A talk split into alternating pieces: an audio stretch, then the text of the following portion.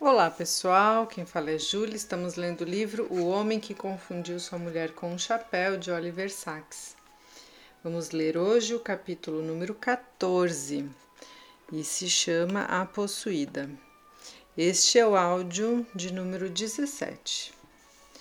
Em... Começa assim. Em Rei dos Xistes e Tiques, capítulo 10, descrevi uma forma relativamente branda de síndrome de Tourette, indicando, porém, que existiam formas mais graves, terrivelmente grotescas e violentas.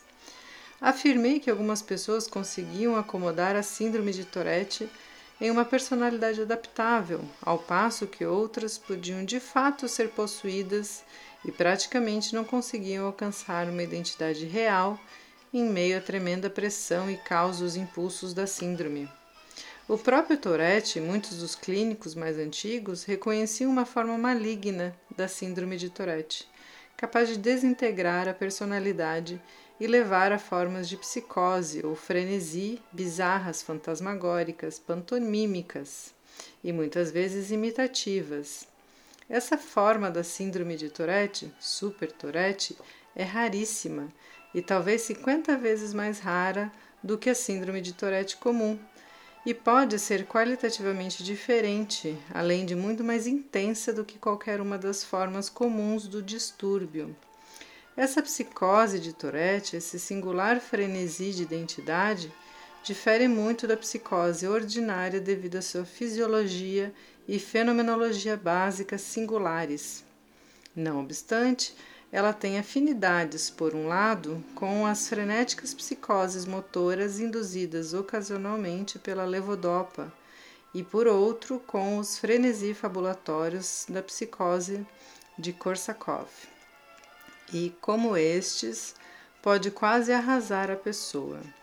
No dia em que atendi Ray, meu primeiro paciente com síndrome de Tourette, meus olhos e minha mente se abriram como já mencionei quando vi nas ruas de Nova York nada menos do que três pessoas com a síndrome. Todas são características quanto Ray, embora mais espalhafatosas.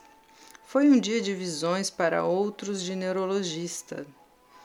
Em rápidas vinhetas, presenciei o que podia significar ter a síndrome de Tourette em seu grau mais grave, não apenas os tiques e convulsões de movimento, mas tiques e convulsões de percepção, imaginação, paixões de toda a personalidade.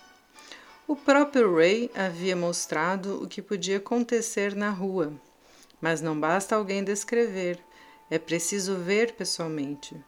E a clínica médica ou hospital nem sempre são o melhor lugar para observar a doença. Pelo menos não para observar um distúrbio que, apesar de ter origem orgânica, expressa-se em impulsos, imitações, personificações, reações, interações levadas a um grau extremo e quase inacreditável. A clínica, o laboratório, a enfermaria destinam-se todos a restringir e concentrar o comportamento, quando não verdadeiramente excluí-lo por completo.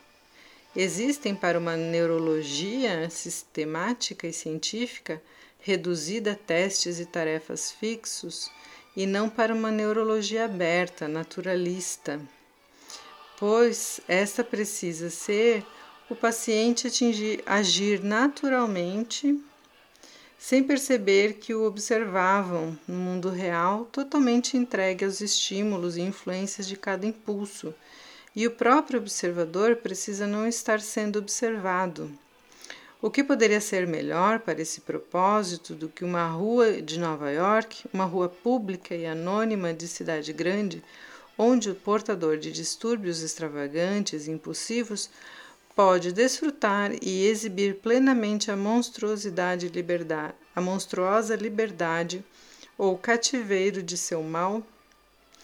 A neurologia nas ruas, de fato, possui antecedentes respeitáveis. James Parkinson, andarilho nas ruas londrinas, tão inveterado quanto Charles Dickens, viria a ser 40 anos mais tarde, delineou a doença. Viria a ser 40 anos, está certo. Viria a ser 40 anos mais tarde, delineou a doença que leva seu nome não no consultório, mas nas apinhadas ruas de Londres. Realmente, o parkinsonismo não pode ser totalmente visto, compreendido na clínica. Requer um espaço aberto, intricadamente interativo para a plena revelação de seu caráter singular, primorosamente mostrado no filme Ivan. O parkinsonismo tem de ser visto totalmente compreendido no mundo e se isso vale para o parkinsonismo, deve valer ainda mais para a síndrome de Tourette.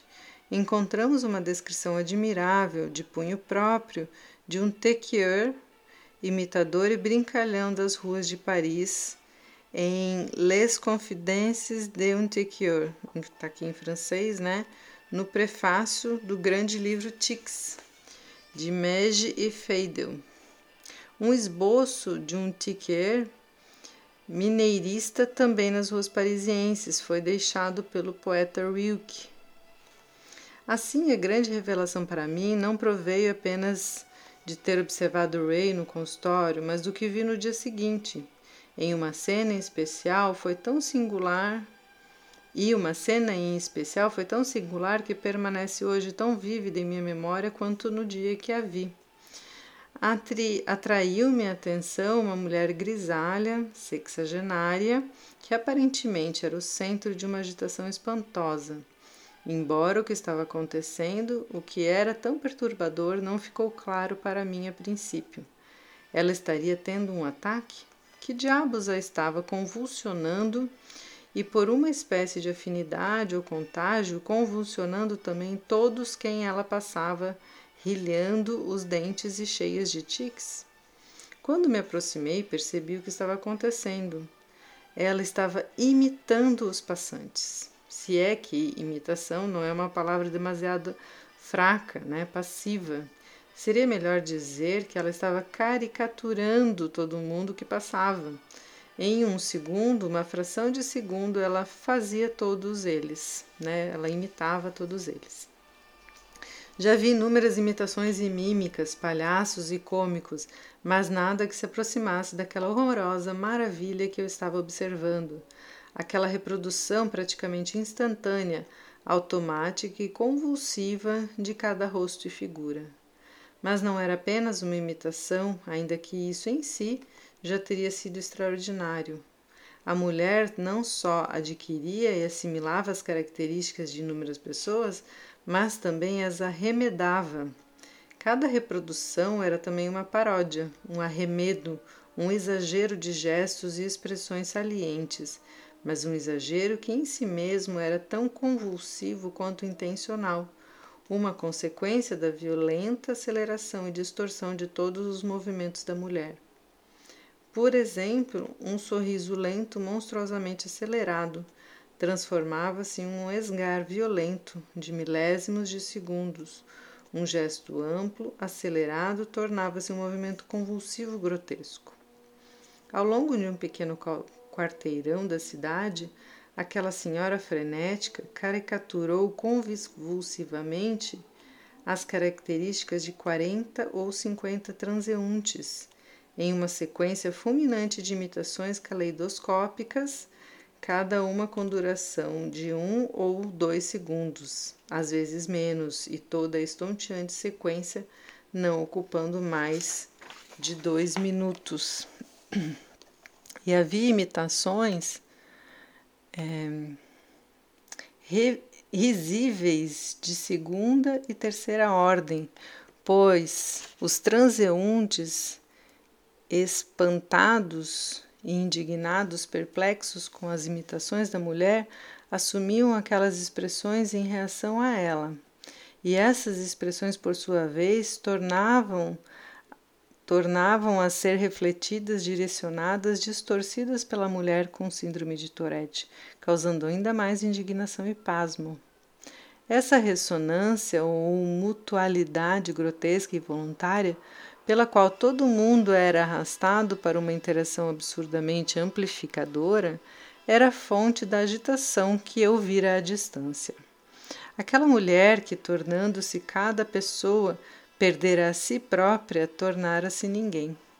aquela mulher com mil faces, máscaras, personai, como deveria sentir-se naquela turbilhão, naquele turbilhão de identidades? A resposta veio logo.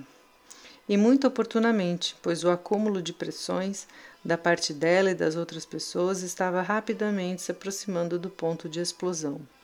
Subitamente, desesperadamente, a velha senhora virou-se e entrou em um beco que saía da rua principal. E ali, com toda a aparência de uma mulher violentamente nauseada, ela expeliu, de um modo tremendamente acelerado e abreviado, todos os gestos, as posturas, as expressões, os comportamentos, todos os repertórios de conduta nas últimas 40 ou 50 pessoas pelas quais ela passara. Encenou uma abrangente regurgitação pantomímica na qual as identidades ingurgitadas das últimas 50 pessoas que a haviam possuído foram vomitadas. E, se a imitação durara dois minutos, a expulsão foi uma única exalação. 50 pessoas em 10 segundos, um quinto de segundo ou menos para o repertório sintetizado de cada pessoa. Posteriormente, eu viria passar centenas de horas conversando com pacientes com a síndrome de Tourette, observando-os, filmando-os, aprendendo com eles. Mas creio que nada me ensinou tanto de forma tão rápida e penetrante, tão avassaladora quanto aqueles dois minutos de fantasmagoria em uma rua nova-iorquina.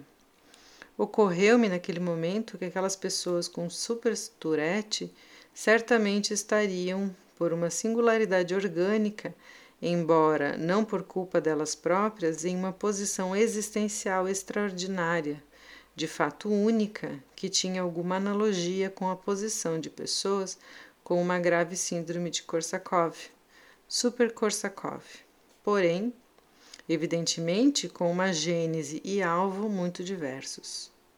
Ambos os tipos de pacientes podem ser impelidos à incoerência, ao delírio de identidade.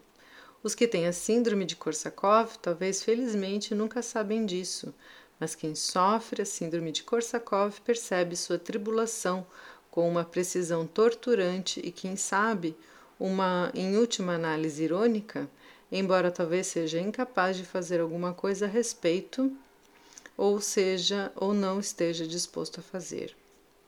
Isso porque, enquanto quem tem a síndrome de Korsakov é governado pela amnésia, pela ausência, o paciente com síndrome de Tourette é governado pelo impulso imoderado, no qual ele, ao mesmo tempo criador e vítima, impulso que ele pode.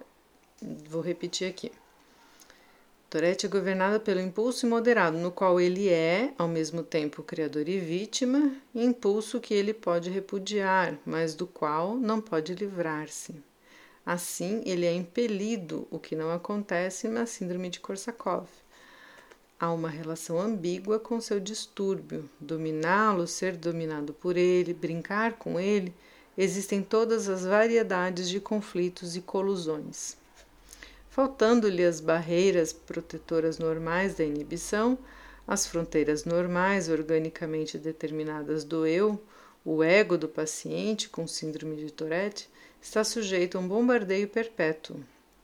Ele é atraído, atacado por impulsos internos e externos, impulsos que são orgânicos e convulsivos, mas também pessoais, ou melhor, pseudo-pessoais e sedutores. Como irá, como poderá o ego suportar esse bombardeio?